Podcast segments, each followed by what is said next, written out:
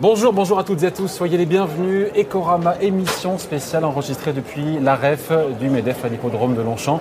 Votre invité à présent, c'est Frédéric Oudéal, directeur général de la Société Générale. Bonjour.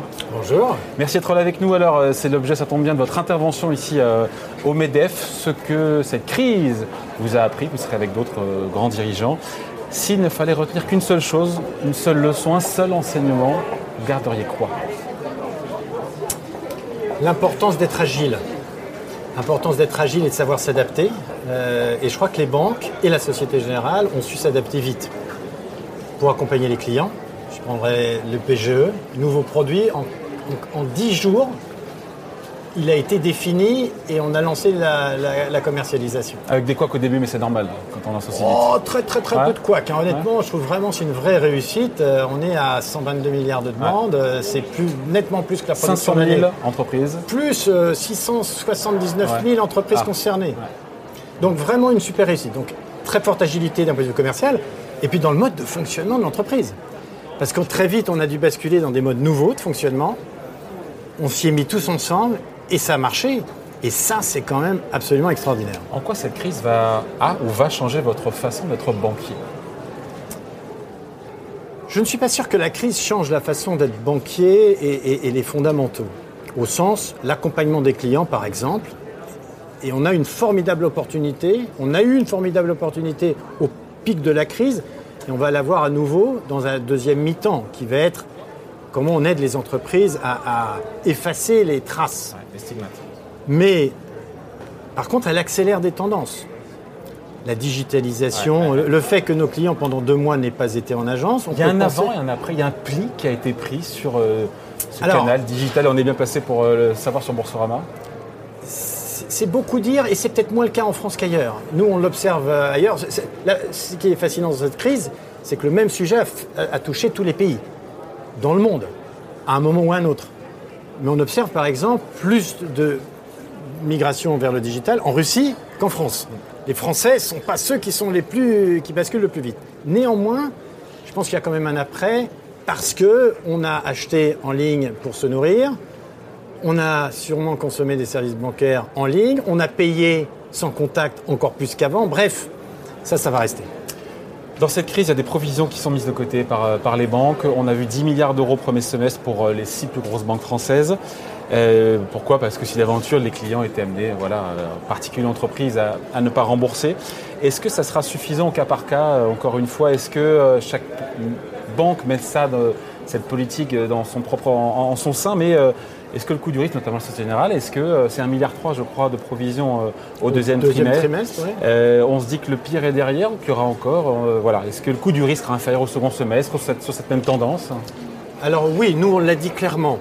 il faut bien comprendre que le coût du risque du premier semestre... 2 milliards en tout.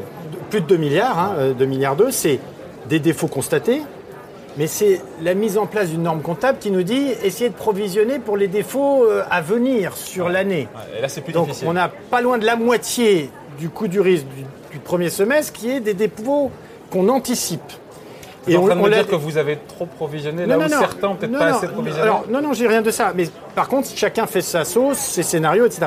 En revanche, ce qui est très clair, on l'a dit au marché, c'est que nous, on a 2 milliards sur le premier semestre et on s'attend à peu près à 3 milliards 7 sur l'ensemble de l'année. 3 milliards 5, 3 milliards 7. Donc le deuxième semestre sera plus faible que le premier. Mathématiquement. Euh, la BCE, autre sujet dans l'actualité, la BCE, on est au cœur de l'été, qui nous dit elle maintient le gel des dividendes euh, versés par les banques, et ce jusqu'à la fin de l'année. Sachant qu'on a compris que le superviseur reverra sa position, a priori, au quatrième trimestre. Est-ce que vous comprenez? C'est pas nouveau, c'est une prorogation de ce qui existe déjà. Euh, la position de la BCE, parce qu'en gros, elle dit, je fais ça, mais c'est pour le bien des banques, c'est pour les protéger, pour qu'elles euh, soient plus à même d'encaisser éventuellement des pertes sur leur crédit, de prêter à l'économie. D'accord, pas d'accord, déçu? Je, comprends et nous avons tous compris et d'ailleurs appliqué la recommandation en entrée de crise, parce qu'on ne savait pas quelle était l'ampleur. Moi, je constate en tout cas quand même qu'au premier semestre, le niveau de capital des banques la manière d'absorber, elle est plutôt rassurante. Euh, cette crise d'une ampleur hors norme n'a pas déstabilisé la solidité des banques. Et nous, par exemple, on affiche un ratio de capital au fin de premier semestre excellent. Donc, ce qui m'a un peu surpris, c'est que dès juin, ils aient conforté l'idée d'eux, on aurait pu attendre la fin de l'année. Et on ne sait jamais d'ailleurs. Peut-être qu'en fin d'année, ils se diront qu'au fond, euh, bah, oui, il y a moins d'incertitudes, etc. Donc, on comprend. Maintenant, il faut être clair, euh, d'un point de vue actionnarial et pour nos investisseurs, c'est quand même pas une bonne nouvelle. Et surtout que la règle du jeu soit soumise à une forme d'arbitraire. Il faut qu'on arrive à reclarifier les règles du jeu pour... Et faire du cas par cas? Bah, Le cas échéant, mais le cas par cas, c'est quoi? On a, on a une, une règle. Parce qu'il y a un niveau minimum de capital en deçà duquel on ne peut pas distribuer le dividende, qui s'appelle le MDA. Or, on affiche, nous par exemple, un niveau au-dessus du MDA de 2,5% de plus.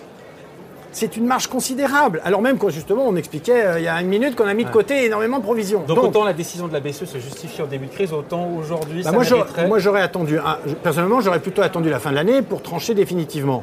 On- je leur suggérerais d'attendre la fin de l'année pour revoir si oui ou non il y a encore suffisamment d'incertitudes et en tout cas très vite clarifier les règles de jeu pour 2021. Ouais, parce qu'on se dit qu'éventuellement elle reverra sa position, mais pas avant le.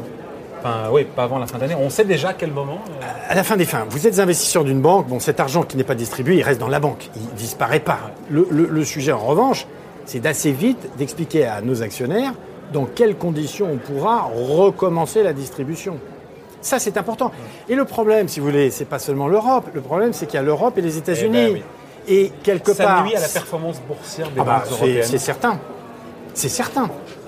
Les investisseurs nous le disent. Le fait de ne pas savoir et au fond de se dire qu'il y a plus de risques que ça se reproduise ou que ça dure en Europe par rapport à ce qui ne s'est pas fait aux États-Unis, oui, ça, joue. Avec des banques, on le voit, qui trinquent en bourse, les banques européennes, qui font en gros deux fois, moins que le, que CAC 40. Euh, ils sont trop sévères, les investisseurs, à l'égard des banques européennes, ou finalement c'est quand même logique parce qu'il n'y a plus de dividendes et qu'ils comptaient justement sur ces dividendes. Il y a des investisseurs qui comptaient sur les dividendes qui sont certainement sortis parce qu'ils ne pouvaient pas garder une entreprise qui ne verse pas de dividendes puisque leur vocation est d'avoir un dividende pour euh, rémunérer les investisseurs qui leur confient leur épargne. Donc oui, ça a dû jouer. Deuxièmement, il est probable, et c'est ça le, sujet, que puisse s'instaurer à, à- à long terme cette espèce de sentiment que par définition, les décisions prises aux États-Unis seront plus business friendly, en market friendly, ce qu'elles sont en Europe. Et c'est ça qu'il faut éviter. Ensuite, que les perspectives de croissance soient différentes. BCE Ou c'est quelque chose qui sort de son scope hein Oui, je pense qu'elle en a conscience. Je pense qu'elle en a conscience. Bon, ensuite, elle navigue entre différents enjeux, etc. Mais ça, en tout cas, c'est ce qu'on on, on leur dit. Il faut. Et, et pourquoi? À la fin des fins, la valorisation, c'est quand même important. Parce que si un jour il faut aller chercher de l'argent nouveau, frais, eh ben, c'est plus difficile de le faire dans les conditions actuelles. Parce que nos investisseurs nous diront Mais vous êtes fous, vous ne pouvez pas le faire aujourd'hui. Avec des valorisations sur les banques européennes qui ont atteint un niveau, alors je ne suis pas un expert, mais on se dit c'est quand même historiquement, certains diront ridiculement bas. Le marché anticipe pour la moyenne des banques européennes une diminution des fonds propres de moitié, en moyenne de moitié, dans les années à venir. On se dit, euh, est-ce que c'est c'est pas c'est en ça que là, c'est totalement excessif. Aujourd'hui, ces valorisations ne veulent pas dire grand-chose. Et on peut le comprendre parce qu'il y a l'incertitude liée au Covid, cette incertitude sur les règles du jeu, Ouais. sur les dividendes, encore quelques incertitudes réglementaires. Donc ce qui est important, c'est que le plus vite possible se clarifient les règles. Et en fait, il y a une formidable opportunité pour le faire aussi. Parce que si les banques montrent qu'à l'issue de cette crise, elles ont su absorber le choc, mais c'est la preuve que effectivement ce nouveau cadre réglementaire bon. fonctionne. Et donc on peut être rassuré et que les niveaux de capital se sont, ont bien tenus, que les systèmes sont robustes et qu'on peut permettre euh, de repartir sur la distribution c'est un peu l'ironie du sort, c'est qu'on s'est vu en début d'année, le cours de la- l'action était à 30, et c'est vrai qu'au-delà de la Société Générale, les valorisations des banques commençaient à se normaliser, vous êtes d'accord Eh oui, bien, la mais, bah, bien entendu. Donc c'est ajouté effectivement ce sujet général d'incertitude sur la crise, avec encore des incertitudes sur le coût du risque, ce sujet de dividendes, et puis pour nous, un- sur un comportement spécifique de nos activités de marché, sur les dérivés actions, cet impact sur lequel on travaille ouais. et, et- et sur lequel on, va appor- on a apporté la réponse Qu'est-ce qui s'est passé? Moi, j'ai envie de comprendre sur les dérivés actions. C'est, ça a été la vache à lait pendant des années de la Société Générale qui était leader, enfin des leaders, leaders mondiaux sur, euh, sur ce segment-là. Qu'est-ce qui s'est passé concrètement là? Nous restons un leader mondial. Moi, je pense avoir compris pour l'histoire des dividendes aussi. Beaucoup de Attendez, produits ouais. structurés Alors. étaient assis sur le Attendez. fait de toucher les dividendes qui n'ont pas touché. Nous restons un leader mondial sur les dérivés actions. Sur les dérivés actions, il y a plusieurs activités. Vous ne réduisez pas la voilure sur les dérivés Non, et actions on ne réduit pas la voilure. On, on réduit la. On l'a bien indiqué au T2, le stock, le, le montant de produits structurés que l'on veut avoir ne diminue pas. En revanche, c'est la nature des produits qui va changer. Alors, Parce que, comme vous le dites, on a vendu des produits à nos clients qui sont ravis. Nos clients sont ravis. Ils ont eu une protection sur leur capital et un très bon rendement. Mais d'une certaine manière, on a embarqué, nous, des risques au titre de cette promesse de performance que nous couvrons en permanence grâce notamment au marché. au fait de toucher les dividendes. Et alors, et alors dans les pricing, dans les prix, la fabrication des Pardon, prix. c'est un peu technique, mais c'est très intéressant. dans la fabrication de ces produits et des prix, on a bien sûr des hypothèses de dividendes, puisque les sous-jacents sont actions. Et ce qui s'est passé notamment, c'est qu'on n'avait jamais vu l'annulation de dividendes annoncés. Voilà. Il s'est passé un phénomène dans cette crise, indépendamment aussi de phénomènes de corrélation, etc. Cette annulation de dividendes qui fait qu'on a vendu des choses et qu'on ne pouvait pas rattraper auprès des clients. On n'allait pas se dire aux clients, ah by the way, on vous a vendu à un certain prix, mais on avait pensé qu'il y aurait un dividende et puis il n'y en a plus. Remboursez-nous. Non. Donc c'est nous qui avons encaissé ce choc. Et donc ce qu'on a un dit... choc ponctuel Mais qui voilà. peut durer quelques Mais, trimestres. Alors voilà, si vous voulez, le point fondamental, c'est ça. C'est qu'on a dit, ah ok, on a donc eu ce choc. On s'attend désormais à une normalisation de ces revenus puisqu'on va changer la nature des produits, qu'on a inventé des nouveaux produits qui ne sont pas sensibles à ces hypothèses de dividendes et dans lesquels on a confiance et qu'on va aussi vendre à nos clients. Donc on pense pouvoir offrir des produits adaptés à ce nouveau contexte de taux à zéro, etc., mais qui, ou dans lequel on embarquera moins de risques et qui donc, si jamais il y avait la même crise dans 6 mois, 9 mois, 12 mois, n'entraînerait pas les mêmes impacts sur nos résultats. Bon. Euh, en termes de résultats pour la SocGen, est-ce que le pire est passé au premier semestre? Je rappelle, perte nette de 1,2 milliard d'euros, dont 1,3 milliard de provisions. Faut Alors, alors, et puis surtout, 1,3 milliard d'amortissement de goodwill et euh, d'amortissement, enfin, de réduction du stock d'impôts différés actifs. Donc, si vous voulez, c'est des pertes qui ne sont pas des pertes en cash. Ouais. C'est pas de la substance. C'est la perte part. comptable, comme on dit. C'est la perte comptable. Voilà. Donc, oui, le pire est clairement, c'est ce qu'on a dit au marché. Nous avons mis derrière nous beaucoup de mauvaises nouvelles et donc on va afficher un, un- un deuxième semestre qui sera évidemment meilleur. Derrière, ce qu'il faut qu'on fasse, c'est continuer à travailler bien sûr sur la rentabilité parce qu'on est dans un environnement, on sait maintenant avec la crise. Les taux vont rester très bas. Voilà. Pour, est-ce que c'est Pas jusqu'à la fin des temps, mais euh, Est-ce que c'est pour toujours Mais enfin, au moins pour les dix prochaines années, probablement. Donc ça, c'est quelque chose de compliqué. On est dans une phase économique incertaine. On a tel ou tel ajustement à faire, comme on l'a dit, sur euh, certaines activités. Donc on a encore du travail de transformation. Mais oui, nous avons mis derrière nous beaucoup de mauvaises nouvelles. Et euh, les perspectives du deuxième semestre sont évidemment meilleures. J'aurais dû vous en parler avant, Frédéric Oudéa. Euh, il y a ce PGE, ce p- prêt garanti par l'État. Le gouvernement, Bruno Le Maire a communiqué, il était chez nous euh, euh, aujourd'hui. Euh, les TPE et PME qui ne pourront pas rembourser euh, ces crédits pourront éventuellement les, euh, reporter, c'est ça, hein, sur euh, quelques années. Et la question se posait sur le, du taux d'intérêt. À combien elles pourraient refinancer euh, ces prêts garantis par l'État auprès de leur banque? Le ministre de l'économie nous a dit entre 1 et 3% Il se murmurait que les banques voulaient entre 3 et 5% Comment il a fait pour vous convaincre? Est-ce que c'est acté? Non. Et est-ce qu'il vous a tordu le bras? Et comment est-ce qu'il a fait pour On vous on convaincre? n'était pas entre 3 et 3 et 5 Et il faut bien distinguer euh, différents instruments. Le PGE, comme vous l'avez dit, Pas les prêts participatifs. Ah, attendez, oui, exactement. Mais en tout cas, le PGE, c'est sur un an, et puis ensuite, à, à la main du client, Ouais. à la main du client. Printemps prochain. Printemps prochain. Oui, bah oui, euh, un an après, il va, il va décider soit de le rembourser, soit d'étaler son remboursement sur une période qui pourra aller jusqu'à 5 ans. Ouais. Le taux, ce qu'on a, on a pris un engagement, comme on l'avait fait là sur un an, mais évidemment, on se placera dans une, dans une, avec une perspective de coût de liquidité à 5 ans, le cas échéant, de dire on ne fera pas une marge au- au- sur ces PGE. Donc, on va avoir un coût de liquidité, combien ça nous coûte de mettre en place le prêt, de récolter les, les fonds, et puis on ajoutera la garantie. Alors la garantie, elle, elle double.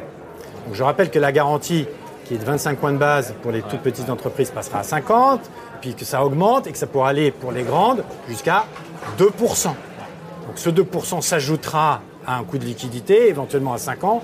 On est dans ces ordres de grandeur. Dans voilà, et, fourchette. et- et simplement ce qu'on dit, nous, si on ne peut pas d'ores et déjà aujourd'hui fixer les conditions d'emprunt dans 8-9 mois. Attendons ce qu'elles seront. Mais aujourd'hui, on est dans ces ordres de grandeur. Pour accompagner les TPE, les PME qui ne Voilà, pas. bien entendu. Effectivement, Alors ensuite, il y a un autre instrument qui est le prêt participatif, qui est plus justement, au fond, pour des entreprises qui ne pourraient pas rembourser dans 3, 4, 5 ans et qui feraient face à un problème de structure de bilan. Est-ce qu'il y a un instrument de type capital ou quasi-capital qui peut les aider justement à continuer à vivre, à investir? Le ministre nous a dit oui. Oui, oui, bah justement, on est en train d'y travailler, là, voilà, et effectivement, se dessine un instrument avec, là aussi, un travail conjoint euh, de l'État et des banques. Donc on finalise euh, Qui injecterait ces quasi-fonds propres alors? On, on continue à, à en discuter, mais fondamentalement, je pense que ce sont les banques qui seront aussi, encore une fois, à la manœuvre. Il faudra rembourser. C'est Ah bah, bien sûr. Oui, mais dans une durée plus longue, Ouais. euh, avec encore une fois des conditions de financement, mais Sans intervention dans la vie quotidienne de l'entreprise. Voilà, exactement. C'est du quasi-capital dans lequel euh, la banque ne participera pas, pas, euh, à des décisions stratégiques, euh, au conseil d'administration, etc. C'est bien ça l'idée. C'est du quasi-capital, donc un truc financier, mais pas en gouvernance. Frédéric Oudéa, il nous reste quelques instants. Je vais vous parler de Ant Group. Ça vous dit quelque chose Ant Group? Finan- Bah oui, parce que vous savez, moi a- j'ai emmené mon comité exécutif en Chine il y a, je pense maintenant, 7 ans. Et on avait été les voir.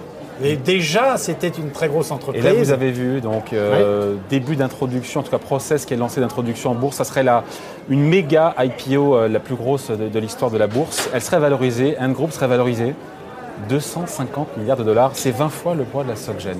Vous vous dites quoi? Vous vous dites, la valeur de la tech, maintenant, c'est devenu euh, débile et délirant Ou est-ce que vous vous dites, ce sont des monstres dans le domaine des placements financiers, des paiements mobiles Et euh, les géants de la finance euh, en Europe, aux États-Unis, peuvent trembler. Ça serait l'équivalent de la deuxième banque américaine en termes de poids boursier.